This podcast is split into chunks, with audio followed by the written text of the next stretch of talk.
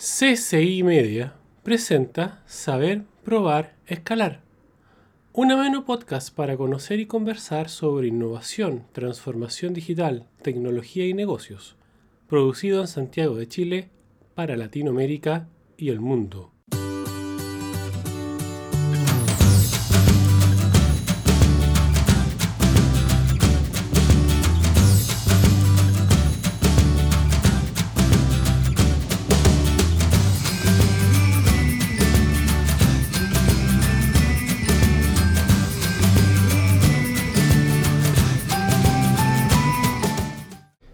Todas y todos muy bienvenidos nuevamente a esto, lo que es Saber, Probar, Escalar o SPE. Como saben, mi nombre es Eduardo Sar.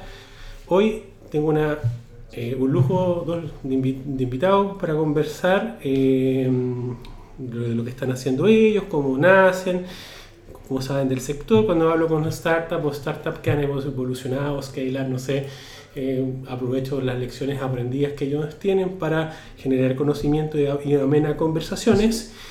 Eh, sin entrar a presentarlos, pero para decir que estoy hablando hoy con Alonso Late de, y Víctor González de Simple Root, eh, de alguna forma, donde en el overview o la especificación o el, el acerca de, del LinkedIn de esta empresa, Simple Root se define como una empresa dedicada a la optimización de procesos mediante el diseño de soluciones tecnológicas innovadoras para problemas altamente complejos. Lo saqué de LinkedIn de su página. Buscamos oportunidades para mejorar la logística y las operaciones de las empresas utilizando nuestra experiencia en optimización para fortalecer el negocio de nuestros clientes. Ese tipo de empresa es la que estoy para el día de hoy. De alguna forma, muchos algunos se acuerdan porque partieron en logística, con logística que nos dicen que están tan metidos en logística, pero a propósito de una información que aparece uno de estos en Venture Capital de Brasil, que hace un par de días hizo, o un par de semanas, hizo un estudio, ellos se encuentran metidos, eh, según esta empresa, en el ecosistema de último milla en Brasil, junto con otros actores latinoamericanos, donde ellos supuestamente los catalogan o inicia del año 2016 operación en México. Me contaron en off que no están así, pero no vamos a adelantar esa conversación. Pero en definitiva, ellos están metidos en entregar soluciones de valor a problemas complejos. Entonces, yo pensaba que era solamente logística, pero ya me adelantaron que no es solamente logística. Eh, para ver en qué están, cómo nacen, cuáles son sus lecciones. Y por eso me acompaña Alonso Olate. Él es Chief Marketing Officer y Product Owner, ingeniero civil industrial de la Universidad de Chile. Y también me acompaña en esta conversación Víctor González, director de Data Science, ingeniero civil industrial y magíster de gestión de operaciones de la misma Universidad de Chile. A ambos le doy la más cordial bienvenida a este espacio que se llama SPE. Muchas gracias. Muchas gracias. Eh, usted porque los títulos dicen mucho. ¿Qué, están, ¿Qué hacen particularmente en, en Simple Root? Eh, partamos con el Alonso. Eh, parto yo. por, por, orden de alfabeto, no, no sé si por rango, pero por alfabeto. Alfabético. Yo, eh, yo te, estoy a cargo de dos grandes líneas de negocio, por así decirlo, dos grandes mundos de Simple Root. Uno es todo lo que tiene que ver con marketing en general y, y lo segundo todo lo que tiene que ver con producto que para nosotros como empresa son dos mundos que están bastante relacionados y por eso también es que yo me hago cargo de estas dos cosas. Entonces, como marketing estoy enfocado en todo lo que tiene que ver con atracción de nuevos potenciales leads, de generar flujo de gente que pruebe nuestra plataforma. Nosotros tenemos una demo disponible en nuestro sitio web para que cualquier persona pueda probar SimpleRoute, incluso contratarla si es que le gusta. Y desde el lado de producto estoy llevando todo el roadmap de hacia dónde va SimpleRoute, eh, qué tiene que pasar con nuestro producto, con nuestro software, qué, cuáles son las necesidades de mercado, qué es lo que está haciendo la competencia y hacia dónde vamos como empresa en general. Perfecto. ¿Y tú, Víctor, eh, qué es un director de Data Science? suena bonito. suena bonito, ¿cierto? Eh, Por lo menos está de moda. Eh, le agregaste al, al, al, al cargo preciado por el mundo, el cargo director. Exactamente. O sea, un, para aquellos que no conocen Data Science, yo creo que lo he no, nombrar, Data Science, ¿cómo lo definiría? Porque cada Data Scientist le pone su definición, creo, o no. ¿Para ti qué es ser un Data Scientist? Sí, eh, Bueno, te puedo dar la, la definición de Simprod, que, Perfecto. que es la definición nosotros que buscamos de- o cómo definimos a los data scien- scientists de Simprod. Es una persona que esté capacitada para tomar datos, extraer información de ellos y eh, me- mediante obviamente modelos complejos, pero además es un extra para nosotros que no todos los data scientists lo tienen, tiene que saber manejarse a través con las heurísticas, Perfecto. que al final nosotros resolvemos el problema de ruteo mediante heurísticas. Perfecto. Y ahí tú eres líder entonces de, los de los data scientists de Simple Root. Exactamente, mi cargo aquí es, bueno, en un principio era líder de yo y otra persona más. este minuto ya somos un equipo más grande. Y básicamente lo que hacemos nosotros es, por un lado, la heurística que resuelve el BRP, siempre estar actualizándola, agregando características nuevas que van pidiendo los clientes, como por ejemplo, oye, ahora necesito que como restricción que eh, tener que el máximo número de puntos, que un, un vehículo no puede hacer más de X puntos por ruta. Perfecto. Ese es un lado. Y el otro lado, como te mencionaba, es Simproud genera muchos datos, muchos GPS, muchos checkouts, o sea, llegué a esta visita y fue exitosa o no, y con, mediante toda esa información nosotros tenemos que empezar a generar Valor. eh, valor para nuestros clientes. Información que sea útil para el negocio. Exacto. Por eso me parece interesante, por lo que decía adelantado al comienzo, porque eh, está tan entusiasmado, porque por un lado tenemos la visión de Alonso, que es eh, el Product Owner, producto, y eh, Víctor, que tiene la visión de los datos, de sacarle valor a los datos, recol- saber recolectar los datos y mu- muchas cosas relacionadas en beneficio al cliente final y a la organización y a la última línea. Entonces, conversan en, est- en esta conversación en el día de hoy el área de producto, el área de negocio y el, el nuevo petróleo, que de alguna forma conversaba con un primo en, era Pablo Seger en relación a lo que estaban haciendo ellos en Anastasia, que lo que veía él en este contexto de, de los petróleo, del- de, los datos, eh, lo que da valor no es el petróleo per se, si son, sino solo sus productos. Entonces es interesante saber cómo, caso concreto, se están utilizando estos subproductos de los datos para generar eh, propuestas de valor en lo que es la cartera de productos y el roadmap de productos de Simple Root. Pero no nos adelantemos, compartamos. eh, esta empresa nace en 2014, ¿cierto? Correcto. Hoy es- ya estamos en 2019, segundo semestre de 2019, pero ¿cómo nace originalmente? ¿Cuál era el dolor inicial? Y la que pregunta que viene de cajón, ¿ha cambiado eh, la propuesta de valor inicial con lo que es- estamos hoy? Un montón, siempre lo hemos mutado un montón desde cuando partió. Mira, el, por ahí por 2014, quizá un poquito antes, quizás 2013, eh, siempre nace en verdad como un proyecto universitario. Eh, uno de mis socios, que es Álvaro Echeverría, los socios de Simple somos tres, yo, Álvaro y ella el Chats. Álvaro trabajaba en la Universidad de Chile en un proyecto en particular que era un rediseño de cómo trabajaba el Cuerpo de Bomberos de Santiago. Entonces, el Cuerpo de Bomberos de Santiago tenía un modelo donde los distintos carros bomba atendían la, los- la emergencia en base a una sectorización. Entonces, tenías Santiago como una suerte cuadrícula y si caía un incendio en este lugar, eh, tú tenías que atenderlo tal, tal camino. El problema de eso es que eh, no tomaban en consideración para nada cosas como el tráfico, cosas como dónde están cayendo los incendios, la demanda en general. Eh, y lo que hizo ese proyecto fue hacer un algoritmo de optimización que en el fondo consideraba dónde están ocurriendo la emergencia y determinaba, en base a la ubicación de los carros bomba, quién tenía que atender cada incendio. Entonces ese proyecto que se llamó Commander fue bastante exitoso, ganó un par de premios nacionales e internacionales incluso. Eh, y quedó como base un poco de que Álvaro en ese momento con Eyal y después conmigo dijimos, bueno, el, proyecto Commander eh, en verdad lo que está resolviendo es un problema que tiene cualquier vehículo que está en la calle, que es, tengo que visitar puntos, tengo una flota de vehículos para hacerlo, ¿cómo lo hago tal que eh, los vehículos lleguen cuanto antes y que minimicemos costos de transporte, eh, minimicemos tiempo recorrido en calle, etc. Y respetemos las fechas de entrega. Respetemos fecha de entrega, horarios de Pero entrega. ha sido Cyber Day, aquí parece que se y no de- reclamos nuevamente. Y nos demos compromisos de entrega de 9 de la mañana a 9 de la, del- de la noche, que, que- que ninguna empresa de retail grande lo hace. Claro, nadie lo hace en No. Chile, obvio que no. Entonces, de ahí nació Simpro. De ahí nació la idea de, bueno, transformemos esto en un producto.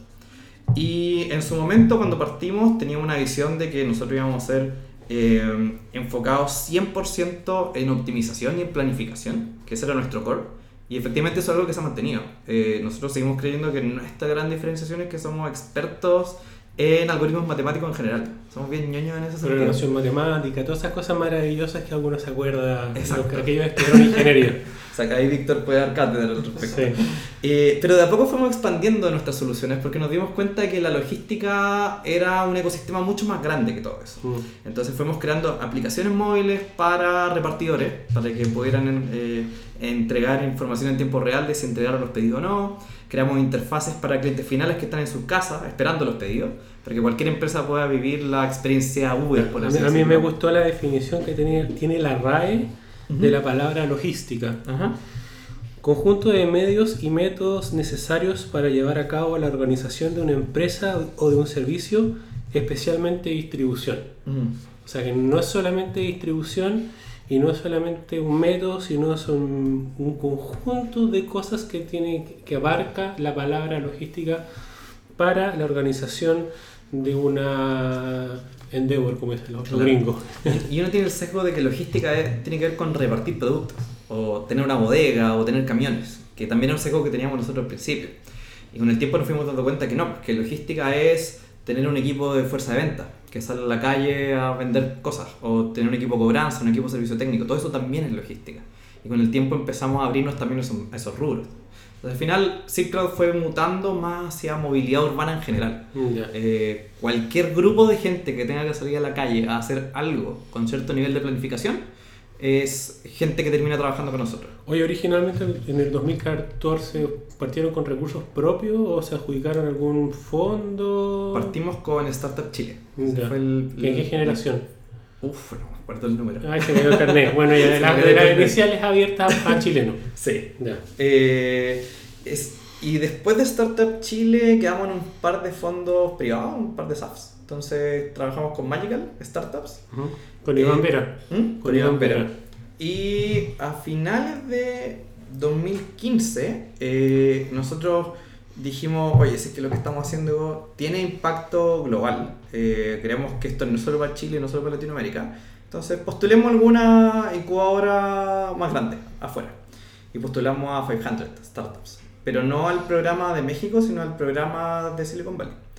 Postulamos, eh, fueron un par de entrevistas por Skype, eh, de una hora cada una, y esto fue algo así como un viernes. Y al final de la entrevista nos dicen, ok, quedaron, eh, los queremos el lunes en la oficina porque parte del proyecto. Sin sacar visa, sin sacar nada. O sea, Sin nada, vénganse directo para acá. Y nosotros, uno, celebramos, dos, corrimos en círculo, y tres, Tres compraron, ¿quién comprar paciencia porque no se podían ir los tres? Exacto. Y ahí se fue el Álvaro, después se fue Leyal, y yo me quedé un poco a cargo de Chile, porque ya teníamos clientes. Y esto presentaste por, se presentó por formulario y después hubo una, hubo una Skype o lo que, la herramienta Zoom, da, da lo mismo nombre. Claro.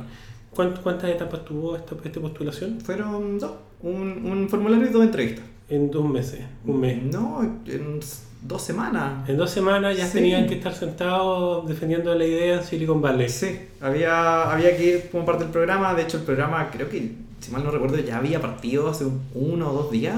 Y éramos como de los últimos que estaban entrando al batch. Y el lunes estaba el Álvaro ahí sentado en, en Mountain View como parte de la generación de 500.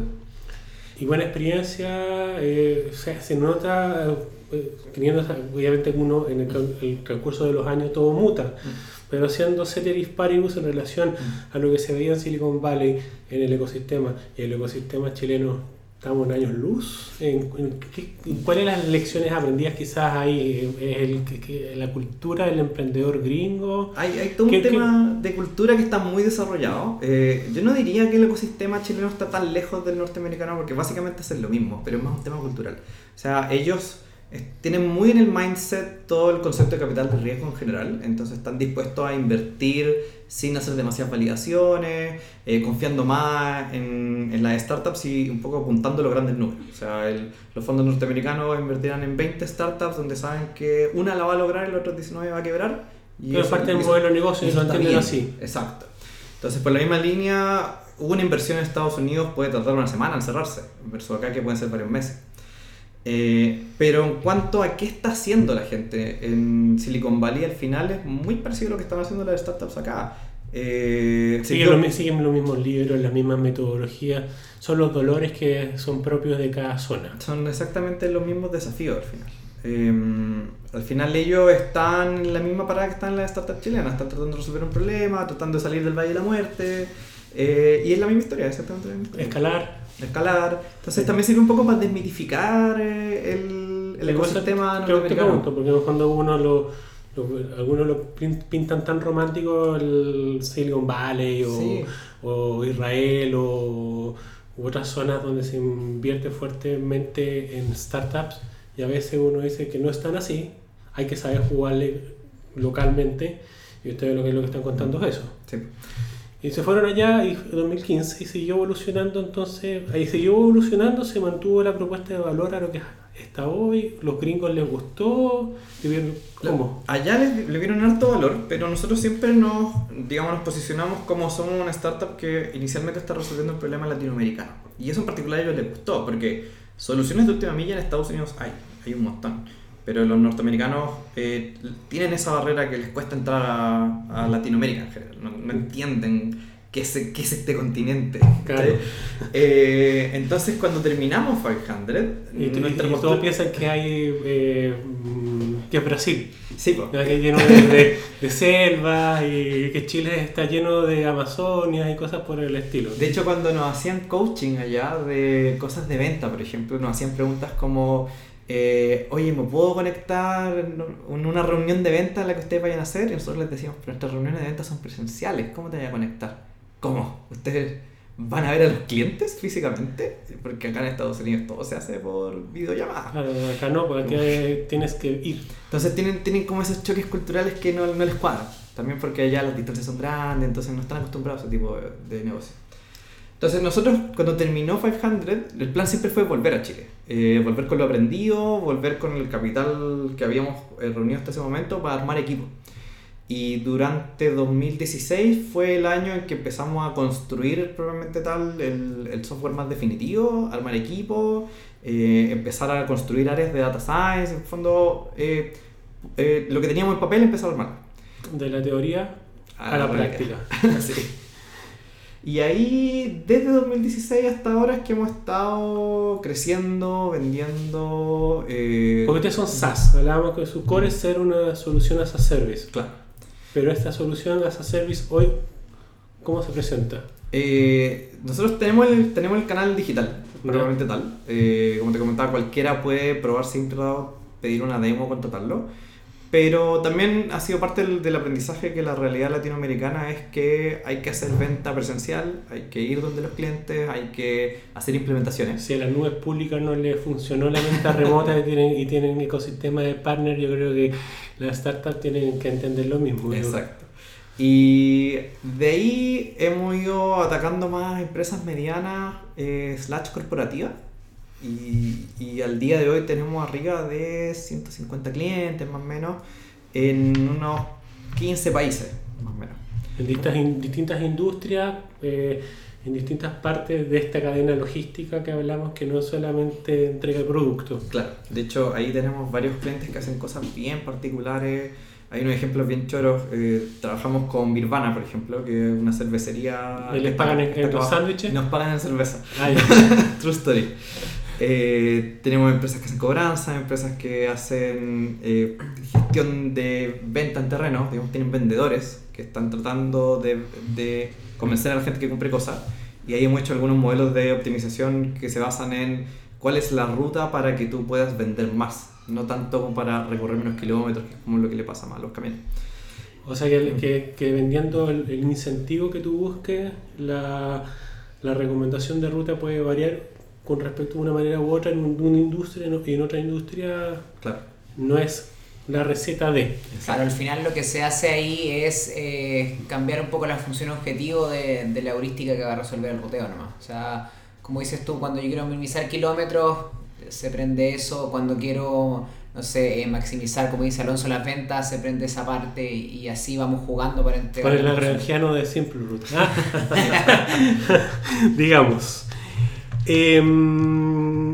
Ante- me parece interesante una de las cosas que está en off, le comentaba Alonso. Dice la relación que ustedes han podido armar o estar con un, con un ecosistema propio de partners. Eh, ¿Cómo es armar una propuesta de partners? ¿Cómo llevar una relación de partners, eh, partners directos para, para entregar la propuesta de valor y mantener la consistencia con los clientes? Porque en definitiva ese es el gran dolor, pues tú le puedes pasarlo a otra persona, puedes confiar, pero no si no, en otro país no te están te- atendiendo bien, te puede destruir la marca. Claro. Por ahí por 2018 más o menos, quizá un poquito antes, eh, nos empezamos a cuestionar eso. Queremos estar en toda Latinoamérica, pero aún no somos lo suficientemente grandes para abarcar toda Latinoamérica. ¿Cómo lo hacemos? Y el modelo que surgió un poco natural, y no tanto de parte nuestra, sino porque se nos empezaron a acercar empresas. Nos, empezaron a, nos contactó una empresa de Brasil, nos contactó una empresa en Colombia hace un minuto, que decían, queremos representar a Sinclair. O sea, ¿Ustedes tenían caso de negocio o, o lo entrevistaron por prensa nacional? ¿Cómo supieron por ellos? No, nos empezaron a encontrar por medios digitales. Eh, siempre tuvimos fuerte presencia digital, siempre fue como nuestro sello.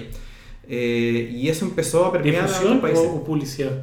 En ambas. Digamos, orgánico siempre ha sido muy fuerte para nosotros y también con publicidad Pagada de. AdWords o lo que sea. Sí. Entonces, se nos acercaron empresas y empezamos a ver que había una oportunidad de que nos representaran en otros países. Y al principio dijimos, bueno, esto es súper bueno porque es, es bien bajo costo, en el fondo me permite estar en un país sin estar físicamente en él realmente.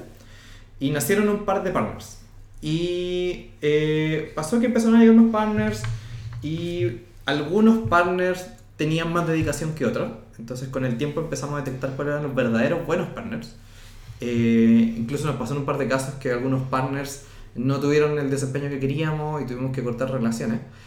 Y de a poco hemos ido afinando el modelo de partnership en general. Ahora, durante principios de este año dijimos, bueno, no es suficiente con tener partners, sino que ya queremos estar físicamente en algunos países. Y fue cuando fundamos oficinas en México y en Perú.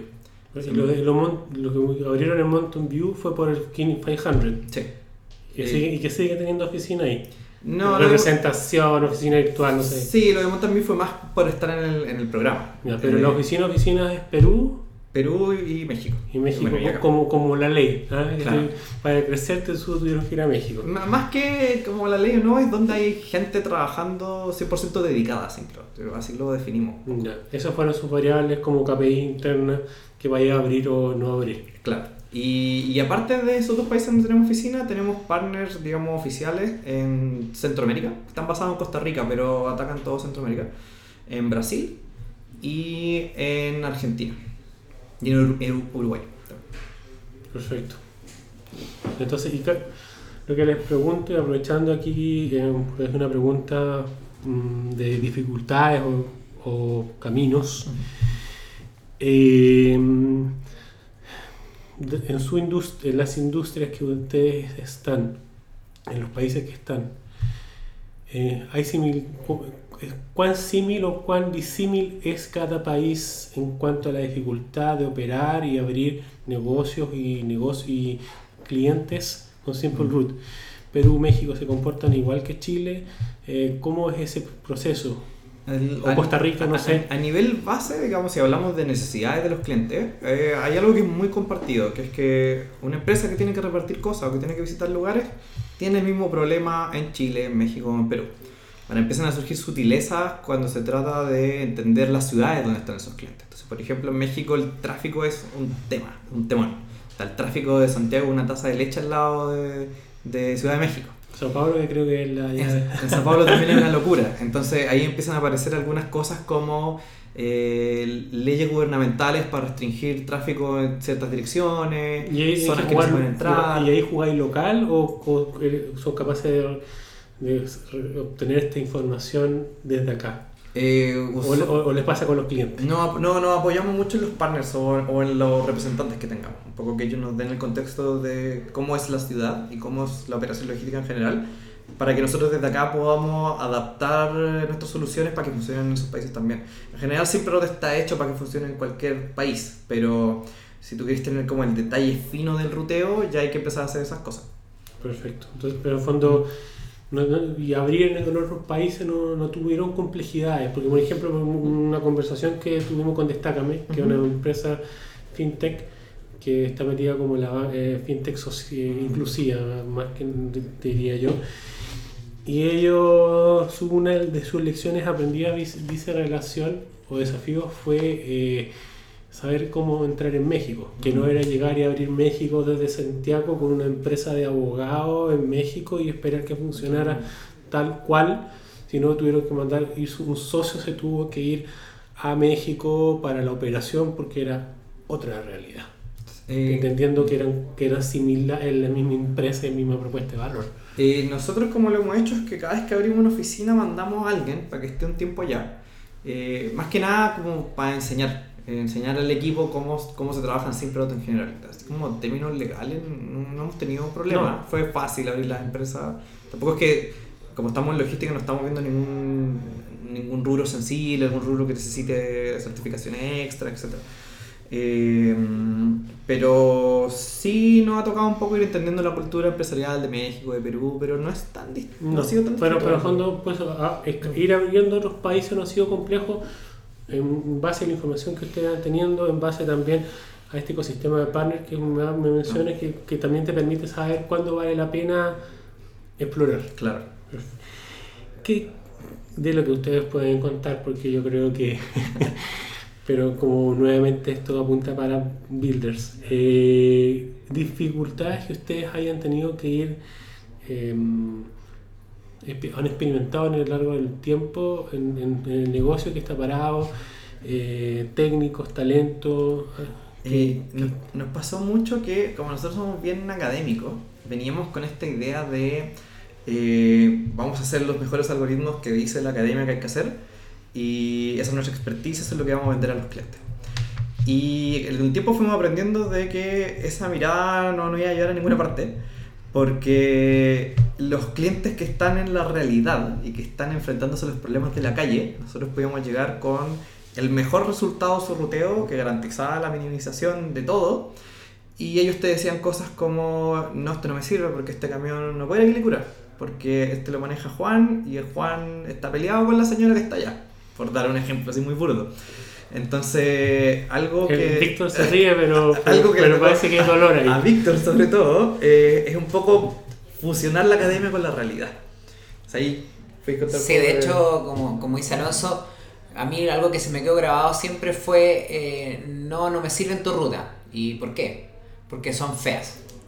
Entonces, como cuando alguien te dice porque son feas y tú lo que en realidad le estás entregando es, no sé, la optimización, como dice, minimizando vehículos, kilómetros, que haga todo, que cumpla la regla, y ocupa la palabra feas para decir que algo no le sirve, fue como, ya, pero ¿y cómo traduzco yo eso a una restricción de algoritmo?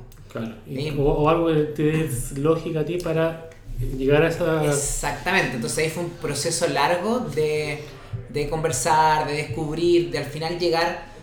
Tener ambos, tener ambos de alguna forma llegar a un lenguaje común. Esa- Yo diría que más que un lenguaje común fue de entender y, y buscar palabras claves que pudiéramos traducir Pero en restricciones matemáticas. Perfecto. Y eso, eso se da con los conductores. Se da, diría yo, tanto con los conductores como con la figura que nosotros llamamos ruteador, que al final es quien ocupa SimProut, quien genera el- las rutas y se las entrega al conductor. El dispatcher. Ah, en la mina.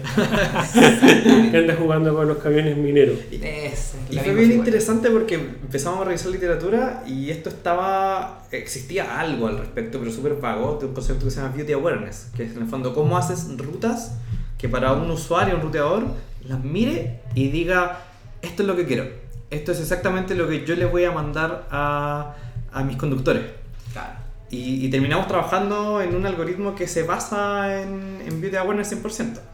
Que en el fondo hicimos muchos estudios con los usuarios, con los clientes, mostrándole, ¿te gusta esta ruta? ¿Por qué no te gusta? ¿Te gusta esta? ¿Sí te gusta? Etcétera. Mucho, mucho al final inteligencia artificial y machine learning, porque en el fondo depende demasiado de cada cliente Claro. que tiene en su cabeza al final. Qué ediciones está haciendo las rutas que le entregamos y cómo aprendemos de esas ediciones para que las próximas rutas sean más acorde a lo que él quiere. De hecho, eso fue otra de las cosas que descubrimos, como así que es, eh, no vamos a tener la mejor solución para todos los clientes si es que no entendemos cómo funciona cada uno y probablemente hay que irla personalizando al final de cuentas. ¿Y cómo vas a- podemos personalizar? Ir mirando lo que él hace, que probablemente es distinto a la empresa del lado a pesar de que reparten el mismo producto. Claro. Y mm, yo creo que es- ha estado saliendo este tema, pero aquí vendría siendo la pregunta de Víctor, que Alonso puede ir complementando o viceversa. ¿De qué forma aporta la ciencia de los datos al éxito de Simple Root? Podríamos decir que es la gran pregunta. O sea, eh, a lo que voy yo es, ustedes claramente, por el negocio que están metidos, por cómo crean valor, es, tienen que ser una empresa data driven. Mm. Eh, Para el éxito, entendiendo que eh, los datos desde las conversaciones que ustedes tienen, los la, la información que le dan los partners, la información que le da el sistema, etcétera, etcétera, los indicadores, eh, lo- todo, lleva al éxito o no de la ruta y del negocio. Creo. Sí, de hecho- si no, si no hay datos acá no funciona. De hecho, como tú dices, nosotros no solo porque queramos, sino también estamos un poco obligados a ser una empresa data driven, porque si no los fuéramos estaríamos realmente perdidos, probablemente ya no habríamos pasado al Valle de la Muerte, como dice Alonso. Y, ¿Tú entraste y cuándo entraste acá, por ejemplo? yo entré mm, como seis meses después que ellos volvieron de Estados Unidos, como a mediados del O sea, 2016. ra- la- rapidito se empezó a armar el... o Ustedes ya lo tenían claro que necesitaban eh, estadística, matemática, perdón, data science, porque la gente, es como está el chiste de hace un par de semanas, una semana atrás fue un evento, eh, salía un, un tipo que se le rompió una, una, una muralla, una grieta, y, sí- y le ponía un cuadro y le ponía estadística, y no había nadie en- en- mirando. Después eh, eh, le ponía analítica, llegaba una persona inteligencia artificial, 10 personas, machine learning o data science, no sé, eh, lleno. Entonces hoy en día está el romanticismo del data science y del machine learning, pero está el chiste que en definitiva sigue siendo lo mismo, estadística, matemática, probabilidades, lógica y ciencia de la computación. Sí, al final, como dices tú, es, no es algo que alguien inventó hace 2, 3 años atrás. O sea, hay gente que lo estaba haciendo hace 30 años atrás. La diferencia es que tenía el nombre de estadística o Data mining. data mining y que en realidad como había menos también eh, poder de procesamiento computador, un montón de cosas, no era, era más de la academia, no esta gente que está jugando con esto. Porque... ¿Ustedes, ¿Ustedes alcanzan a hacer Big Data? No. ¿O ¿Tienen un nivel de volumen de datos para hacer Big Data o no caen de- en esa categoría? Tú tenías el número de GPS, por ejemplo. Uf, Estamos desde el orden de unos 10 millones mensuales, datos GPS que estamos generando, sí. Estamos Sí. en que alimentan sus modelos, Sí. que ven su- sus técnicas para tomar decisiones. Sí, y mientras Sí. más clientes hay en el ecosistema, más GPS estamos recolectando. Sí, como tú dices, eh, por ejemplo, un input vital para nosotros, y que decía Alonso, es el tráfico. O sea, si nosotros no tenemos eso como input, al final no, no podemos trabajar. Y eso en base a datos también. En base a datos que nosotros en un principio recolectábamos quizás externo y hoy en día son eh, mucho interno, porque tenemos mucho vehículo en la calle que nosotros podemos saber qué está pasando. Y con eso alimentamos nuestros modelos que nos permiten ir día a día teniendo mejores estimaciones y obviamente eso se ve en que nuestros clientes, en que cada vez nosotros estamos siendo más precisos. De hecho, una vez hicimos un ejercicio súper súper simpático que agarramos un subconjunto de los GPS que tenemos y dijimos, grafiquemos esto en un mapa, a ver qué pasa.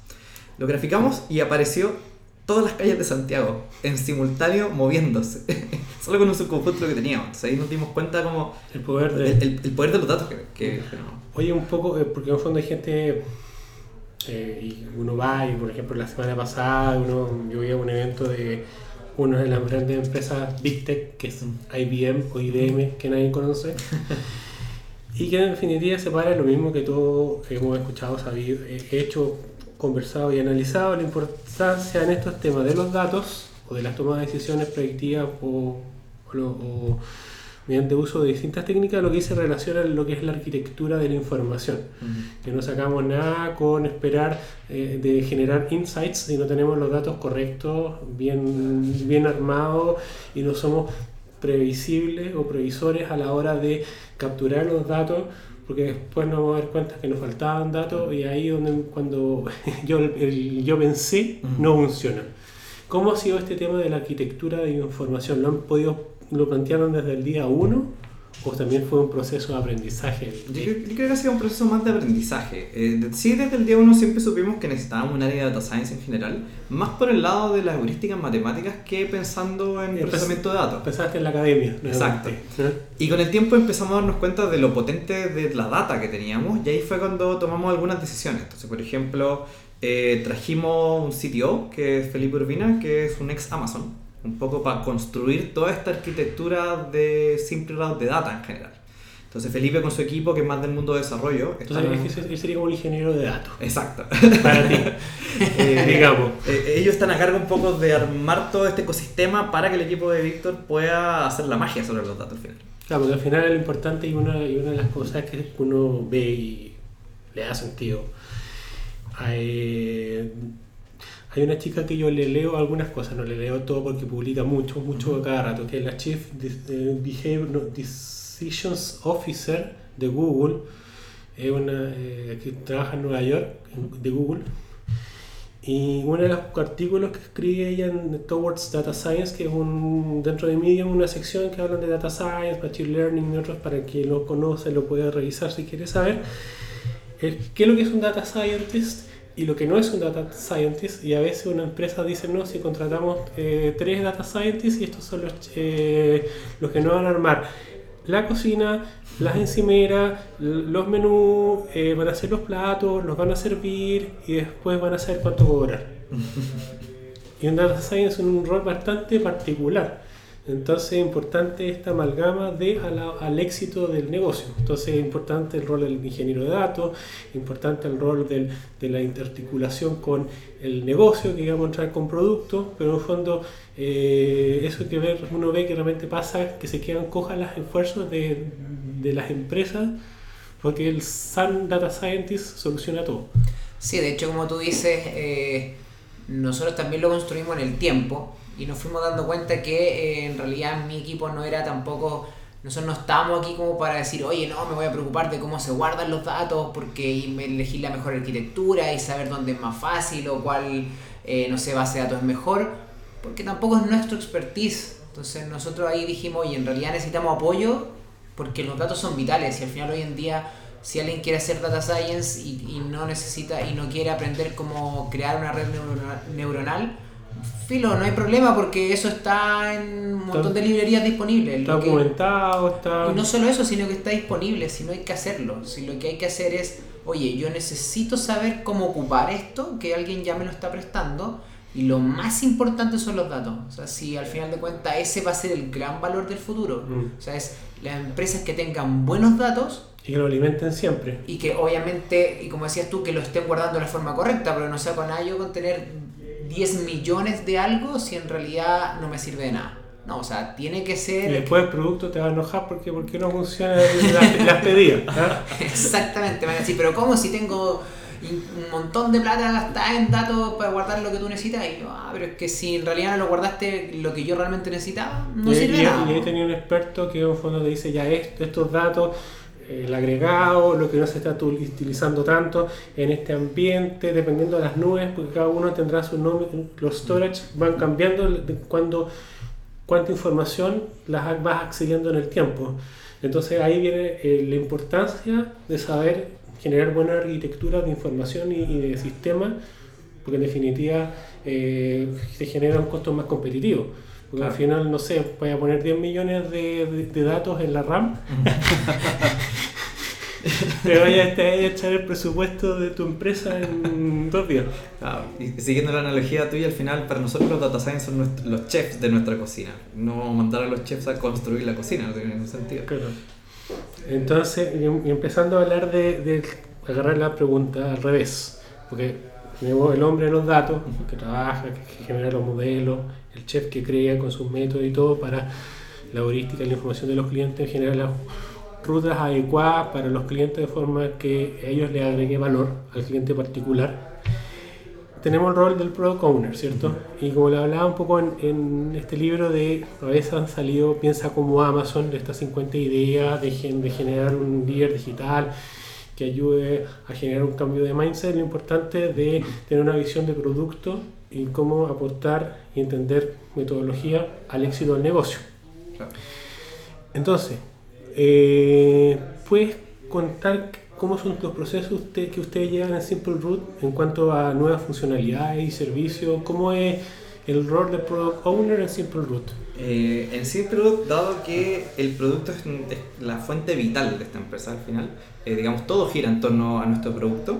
Eh, nuestro proceso, por un lado, tenemos un roadmap, cosas que nosotros consideramos que nuestro producto tiene que hacer o tiene que resolver sí o sí. Eh, pero por otro lado también nosotros somos súper intensivos en cuanto a relación con clientes y a qué features o qué funcionalidades los clientes creen que nosotros deberíamos tener. Entonces, en esa línea, nosotros siempre tenemos un canal de comunicación abierto, donde vamos escuchando qué necesita la industria, qué necesitan los clientes y los vamos complementando con nuestro roadmap. O sea, tiene una relación directa con, y, y simbiótica con los clientes, reciben constantemente esa, esa retroalimentación. Claro, porque al final los que tienen el dolor son ellos. Entonces, los que saben eh, cuáles son las próximas cosas que deberíamos hacer son los clientes. Mm. Eh, muchas de las grandes cosas que hace siempre hoy día han nacido por ideas de los clientes, por iniciativas de los clientes, y al final la idea de un cliente le sirve a toda la comunidad. Entonces en esa línea nosotros trabajamos con metodologías ágiles, tenemos releases cada dos semanas, porque también queremos ir generando valor lo más rápido posible a la comunidad completa de clientes. Perfecto. ¿Y tienen, tienen clientes que, estén más predispuestos a probar? ¿El, chile, ¿El cliente chileno prueba nuevas release más abiertamente o es más aprensivo? Es un poquito aprensivo, pero sí tenemos algunos clientes que están abiertos a la experimentación. Usualmente tienden a ser más pyme o otras startups al final. Entonces, con algunos clientes probamos algunas features antes de lanzarlas al público o también hay algunas features que están pensadas para clientes de cierto tipo, entonces tenemos formas de encender y apagar features para clientes particulares. Que se te da la, te da la información. Claro. Pero por ejemplo, ustedes tienen un gran producto, un gran umbrella de productos o un gran producto. Es un, yo diría más un gran umbrella de productos. En el fondo un- hay un producto central que es nuestro software de ruteo que tiene un montón de productos pequeñitos, los llamamos add-ons, que tú puedes ir encendiendo o apagando dependiendo de qué necesita el cliente. Como aquellos que no conocen, pero yo creo que la conversación se volvió un poco más técnica, sin ser técnica. Pero si alguna vez tienes duda, es como los browsers Chrome o Firefox, que uno Ah. le va agregando pequeñas funcionalidades adicionales que te permite a la larga ser más eficiente o lo que tú necesites, codificar o, o búsqueda de texto o lo que sea. Exacto. Y lo mismo para el paradigma de ustedes. Ustedes tienen un, un producto inicial que le a través de add-ons con precios distintos SaaS le permite al cliente ir eh, generando valor. Y ir un poco personalizando su, su experiencia también, porque eh, como hemos ido abriendo el abanico de tipos de clientes, entonces el cliente que está en una operación logística probablemente no necesita las mismas cosas que el cliente que está con una operación de cobranza en terreno. Entonces hay muchas cositas que nosotros podemos ir prendiendo y apagando en las distintas cuentas de siempre de los clientes para El que mismo tenga- muchacho Víctor le entrega la información. Exacto. E incluso también muchas cosas de ruteo también son configurables por cuenta. Pero esto es como aquí, como en base al aprendizaje de máquina, tú le puedes recomendar a otro cliente sin que directamente haya una persona Simple Root haciendo este análisis. Claro, entonces por distintos tipos de rubro, distintos tipos de operación también, eh, nosotros vamos aprendiendo de qué features deberían usar los clientes. No hemos llegado al punto aún en que hacemos recomendaciones directas a los clientes, pero sí algo que manejamos internamente y que lo vemos con el cliente también. Algún día. Ah, Algún día. algún día. Es el sueño. Hablemos un poco de gestión, Ujú. talento y equipos. Ujú. ¿ya? Aquí hay eh, dos temas que me parece llamaron la atención. Uno, bueno, este libro lo he recomendado hace un par de episodios, que me lo, recom- lo recomendó el CTO Fintual, eh, de la Universidad de Chile, o sea, usted ya. Eh, es un libro que habla de para el éxito de los equipos y proyectos de software, mundo digital, creo que ya casi está metido en todo. Eh, lo más que importa es el componente sociológico, o sea que las herramientas tecnológicas todos aportan, pero la- el componente humano, el liderazgo es el que de alguna forma da el éxito o no de un proyecto de un equipo. Ustedes en Simple Root, ¿cómo han visto este tema? ¿Cómo manejan en lo que dice relación a la, a la gestión y el talento? Eh, ¿Tien- ¿Cómo tienen, tienen mucha rotación? ¿Y qué- ¿Es el gran dolor que No tanta, de hecho tenemos un equipo bastante estable en general. Eh, esa ha sido la tónica, yo diría ya los últimos dos años que estamos mucho más armados. Y, y pasa porque yo estoy siempre de acuerdo con esto. O sea, los equipos tienen que tener ciertas habilidades sociales o, o- o tener cierto mindset para que los proyectos funcionen. Cuando yo siempre pongo el ejemplo de si tú contratarías ¿no? al Dr. House en tu empresa, donde hay una corriente de gente que te dice, oye, que contratas al Dr. House, el Dr. House es seco.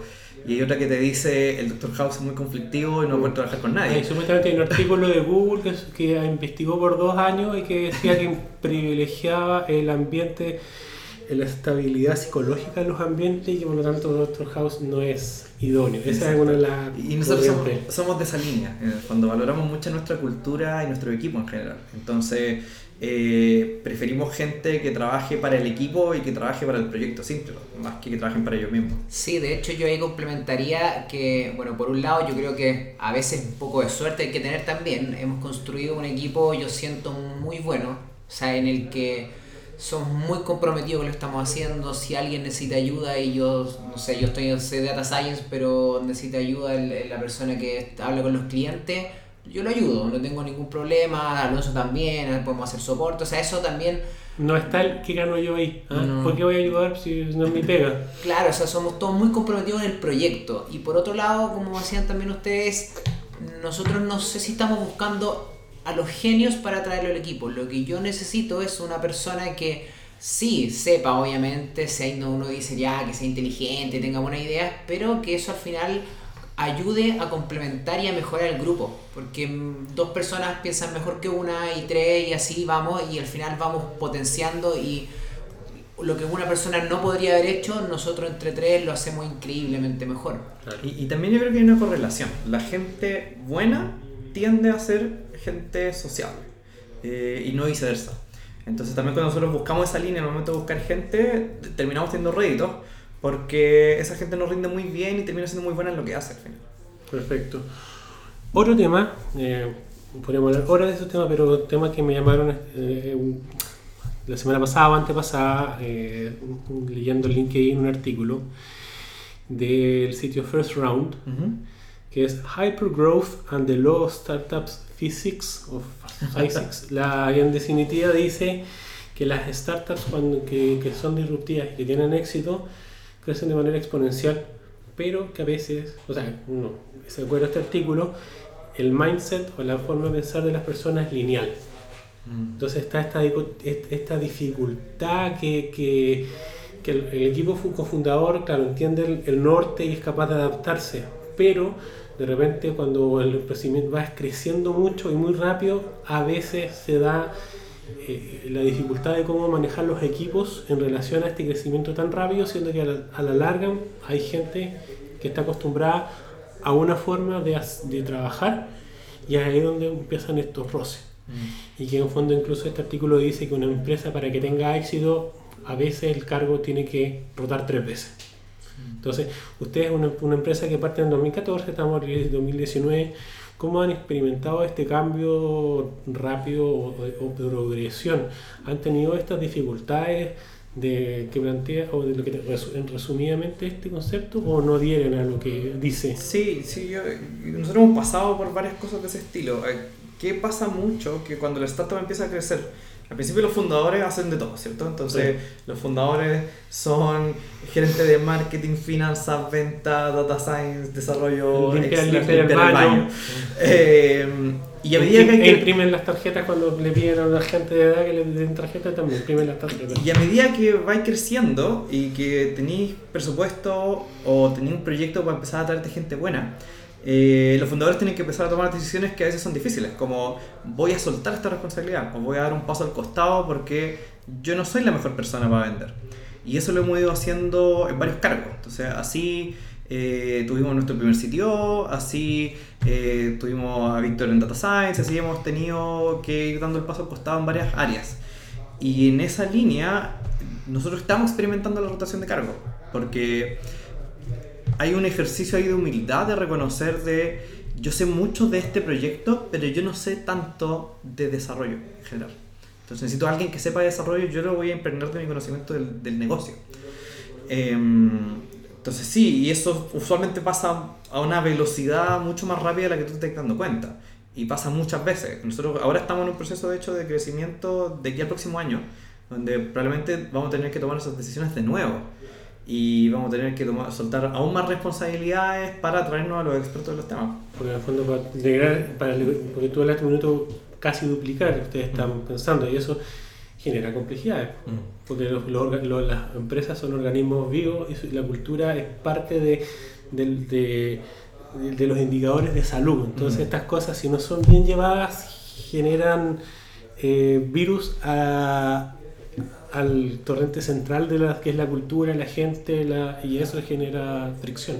Sí, de hecho hace un año atrás que nosotros nos duplicamos, más, más o menos, y, y también ahora, quizás con esa misma experiencia, estamos tratando de pensar con un poco de anticipación de, oye, a nosotros nos gusta la cultura siempre, nos encanta cómo funciona la gente, cómo nos relacionamos, y si en seis meses más vamos a volver a ser el doble de personas, ¿cómo logramos mantener esa cultura? ¿Cómo hacemos, como dices tú, un poco que, que quizás la mentalidad de la gente eh, se duplique o, o crezca tres, cuatro veces porque lo necesitamos para que vayamos como empresa en la misma línea y no nos vayamos quedando un poco atrás versus el crecimiento empresa con respecto al crecimiento o la, o la forma de trabajar que tenemos interna? Claro, lo están analizando, ya no, están, eh, ya no es fácil, nadie creo que tiene la respuesta, pero, pero importante hacerse las preguntas en el minuto adecuado Claro. y no reactivamente, oye, ¿por qué está pasando estos indicadores? ¿Por qué esto? Es importante empezar a hablar de cultura. Al principio, no, como startup, no, no te das O cuenta sea- de que creaste una cultura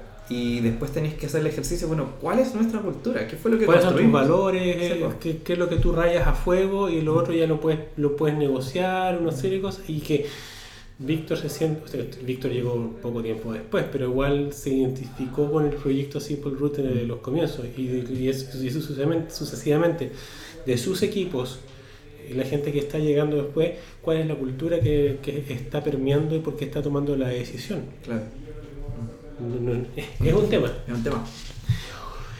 Eh, es algo que quieran nuevamente hablar de lecciones aprendidas, ya hablamos de la academia eh, versus lo que el negocio quiere, o hablamos de, eh, de otros temas relacionados.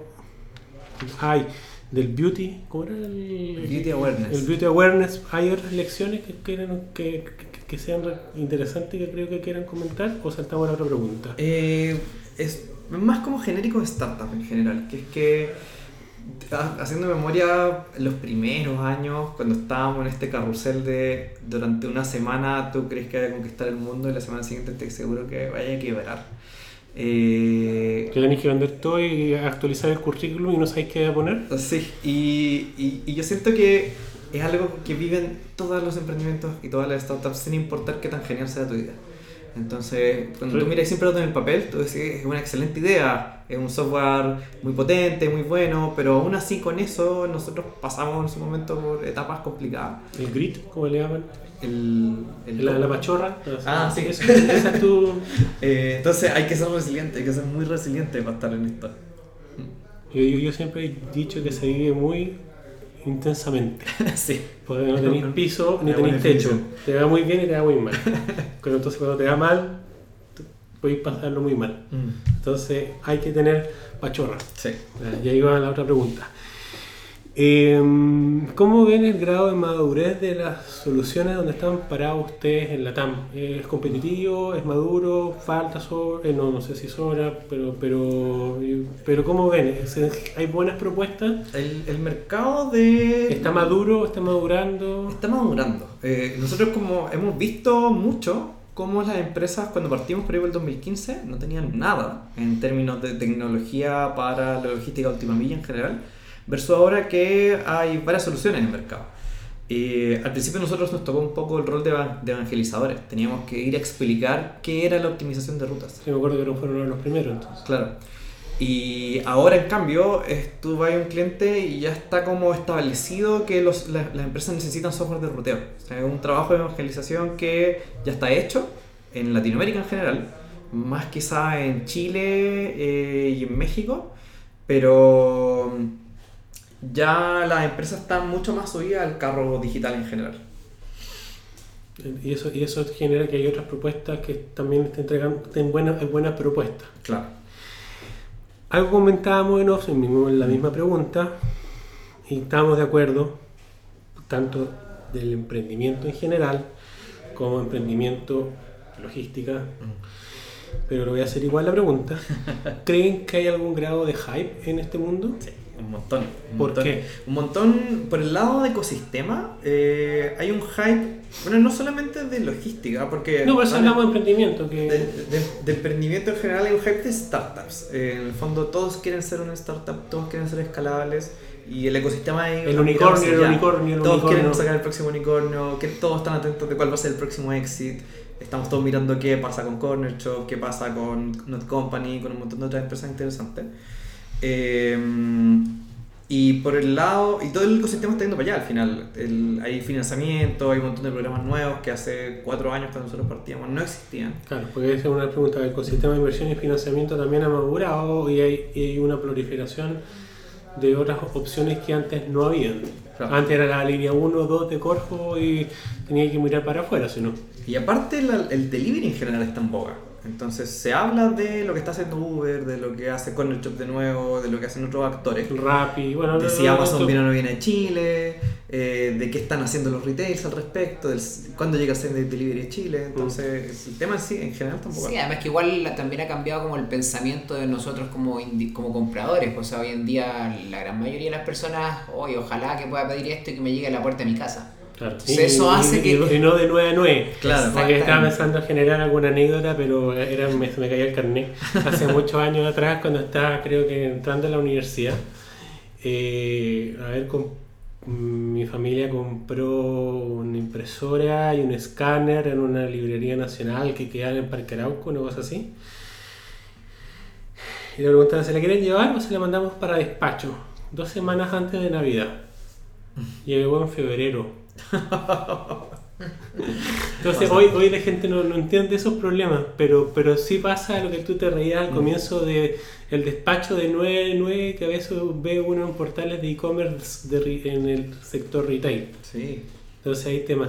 Ahora, usted, eh, ¿cómo se, se- están parados frente a esta vorágine de startups de delivery y todo? Porque ustedes no están tan metidos en delivery. No, nosotros, en verdad, a nosotros nos beneficia que haya eh, un boom de delivery, porque nosotros damos soluciones para el delivery. Y es más fácil entrar. Entonces nosotros somos amigos de que esté toda esta revolución de que todos quieren dar same day delivery, todos te quieren entregar el producto en una hora más, porque nosotros te damos herramientas para que lo puedas hacer como empresa.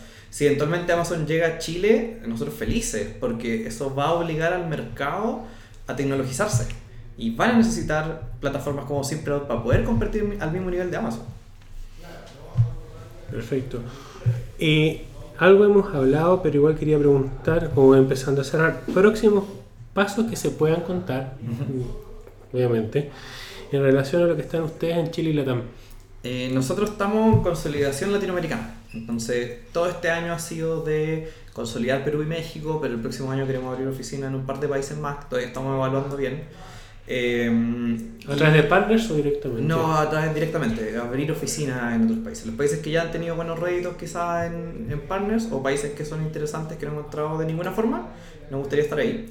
Y actualmente de hecho estamos en el levantamiento de la Serie A. Entonces estamos levantando capital La para famosa los próximos Serie A. La famosa Serie A. Eh, estamos en ese proceso. Entonces, de hecho ahora ¿Pero, Álvaro... pero están mirando acá ya? Porque acá No, no, hay estamos- serie. A, estamos mirando fuera. Objetivamente acá no, los montos que transan no, no, no te da. No, no, estamos ¿Cuál- mirando fuera. para la gente que no sabe, la pregunta, ¿cuánto un- una serie A aproximadamente, cuánto capital puede La, dar? la serie A depende mucho del caso, pero desde el millón de dólares hacia arriba un millón ¿Hasta y cinco? Hasta 5 me parece. Ya. Entonces ustedes ya están mirando en Europa, en Estados Unidos. Claro. Esos son los mercados Ah. clásicos para tocar la puerta. Sí, y también como todos los fondos de inversión con los que hemos tenido, tenido interacción hasta ahora, en estos cuatro años, son las puertas que estamos tocando para. Han, han lubricado la amistad con tu con- ya la- no solamente les ya le dieron la plata y cumplieron, sino también están constant- aunque son inversionistas, pero constantemente tocándole la puerta para que se acuerden de estos chilenos que se están comiendo de a poco Latinoamérica Exacto. en la logística. ¿Ah? Eh, esta siempre yo digo la pregunta del tintero, o es la pregunta donde es abierta. ¿Creen que haya quedado algo en el tintero que quieran comentar en relación a data science, en relación a productos? ¿Ustedes hacen encuentros de meetups o cómo los, no sé? Eh, estamos en proceso de armar nuestro primer meetup, eh, ojalá acá. Eh, porque estamos haciendo el trabajo en general de posicionar a Simplot como un actor relevante en cuanto a tecnología. Entonces, volviendo como a nuestras raíces, eh, de hecho Simplot al principio no se llamaba Simplot, se llamaba Simplit Solutions, que es una marca que hoy día tenemos un poco oculta. Sí. Porque- Pero, que- que- pero tú te escribes tus correos Sí. y te llega ahí a Simple Solution, así que... ¿Y por qué? Porque la visión original de Simplot era un poco más amplia. Era eh, que un poco lo que leíste tú de la descripción de LinkedIn, que es nosotros resolvemos problemas complejos, de lo que sea. Entonces, eh, hacia dónde va Simplot eventualmente es que ni siquiera hacemos ruteo, ni siquiera hacemos movilidad urbana, sino que resolvemos problemas complejos en general. Mm. Eh, nosotros creemos que el equipo que tenemos es tan bueno que el problema que haya que resolver, este equipo lo puede resolver. Y no es tanto en equipos eh, enfocados en la logística en particular. Para, como pregunta, como reflexión final quizás, quiero volver a hacerla para que algún fundador en- que esté parado en academia, ¿qué lecciones has aprendido? ¿Qué consejos le das? Aparte de este tema de entender bien al cliente, el product market fit, ¿qué lecciones, qué desafíos presenta una persona que a lo mejor está pensando en, en- en generar propuestas complejas que agregan valor, pero que a lo mejor que cree que su producto se vende solo? Eh, Y que no es así. Se tiene que conseguir un buen comercial, primero. Pero más que eso, eh, yo creo que los emprendedores que nacen de la academia están con una ventaja por sobre los demás competidores, o so- so- sobre los demás emprendedores, porque tienen las herramientas para aportar valor realmente. Y lo que les falta es simplemente cómo convenzo al mercado que lo que yo estoy haciendo es potente. Entonces eso o se aprende o se hace con alguien que, que tenga mucha experiencia en eso. Eh, eso es un- probablemente más fácil de conseguir que el expertise de la persona que está en la academia. Perfecto. ¿Y el chef de los datos? ¿Alguna reflexión final? Bueno, hablamos que los data science son chef. Entonces, Sí, no sé. eh, y un poco lo que estaban comentando recién. Yo creo que en cuanto a la, a la gente que está en la academia también, eh, que igual eh, tanto Álvaro como yo también tuve harta relación después de que salí de la universidad, trabajé como 5 años en proyectos. De repente eh, es, no es tan fácil darse cuenta que eh, a pesar de que uno esté entregando la solución óptima, no es lo que quiere el cliente. Entonces también hay que tener el switch suficiente para decir, oye, yo quiero entregar algo que, que los clientes vean valor, pero no necesariamente es el óptimo. Hay que entender que hay caminos que a la gente le gustan las cosas de cierta forma y si uno llega con una forma y no es capaz de adaptarse, probablemente no le va a ir bien. Y en cuanto al tema de los datos, a mí lo que me queda dando vuelta, que hemos estado conversando también como equipo, es que se ve mucho en Chile. Quizás la gente cuando lo escucha dice, no, yo no, no, Data Science va a ser algo que está pasando, pero no es tan increíble, o, o no, no va a agarrar tanta fuerza. Yo diría, oye, de aquí a cinco años, de hecho hoy día vengo llegando a una charla que está dando el MGO y les decía lo mismo. De aquí a cinco años yo creo que la empresa que no esté haciendo Data Science ya se quedó en el pasado. No es que esté hoy estoy siendo disruptivo porque estoy haciendo Data Science, no. O sea, es se- un tema higiénico. Para Exactamente. llegar a un punto que es. la buena orquestación y, y metodología, y sobre todo en grandes empresas y, y medianas empresas, no sabe hacer uso de arquitectura, informaciones, bla, bla, bla, herramientas para este tema, te va a dejar afuera en el mercado. Hay, mu- hay muchas empresas que todavía creen que Data Science es innovación y en verdad Data Science ya debería ser un estándar. Digamos, todas las empresas ya deberían tener equipos de Data Science porque, como dice Víctor, en cinco años más los que no lo tengan van a estar extintos. Pero que está apalancado con el negocio, porque si el negocio no le cree, ya te, te entramos otro problema. Pero esa ya es la conversación, el episodio de Data Science. ¿ah? Pero sí, es cierto, es un tema que, que llegó. Yo también siento un poco que llegó, pero también falta, quizá mi reflexión, sin ser data scientist, bajar el hype, porque también se escucha un poco de hype Sí. en el ambiente, del nuevo petróleo, que esto, que lo otro, pero de que todos quieren aprender, pero realmente que, eh, y volviendo a este tema de lo que decía Pablo, de lo importante de, de entender que, que aquí el dato ya, el, petro- el petróleo, pero el que aquí nadie se hace rico en este contexto, porque no tenemos la OPEP del petróleo, nadie se hace rico por el petróleo, la gente se hace rica, rica por los derivados del petróleo. Entonces, si no sabemos hacer uso de estos datos mediante, para construir productos o, dar información útil en base a los datos que tenemos, no vamos a sacar nada. Sí, o sea, ese es el gran valor, al final de cuentas es cómo doy respuesta a un problema que le duele a alguien. Claro. Porque si no, no estoy, o estoy dando respuesta a algo que a mí me pareció interesante, pero a nadie más, y al final volvemos al tema, quizás si no le da valor al cliente o no impacta en la última línea, tu modelo de data science podrá ser muy bonito, pero no, no aporta. Y, le duele a la gente, pero es eso. Es un paper guardado en un cajón. Un paper guardado en el cajón. Bueno, yo les agradezco el tiempo y amabilidad a Alonso y a Víctor por dedicar este rato a conversar en SP. A ustedes también le doy el la gente que escucha este espacio, la amabilidad y, agradecimiento, escucharlo como siempre, como solo espacio de saber probar escalar. Eh, la gente que quiere encontrar a Simple Root lo pueden ocupar, eh, encontrar en redes sociales, atento a lo que van a hacer con los meetups que quiero que contaron quieren organizar.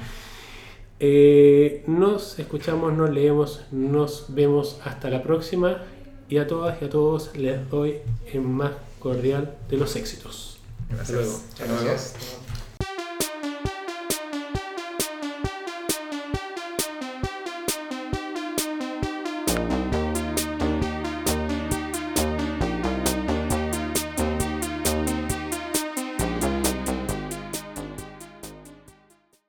Las opiniones que se expresan en este programa en algunas oportunidades pueden no representar el pensamiento de Conguillío CISPA y son por lo tanto de la exclusiva responsabilidad de las personas que las emitan.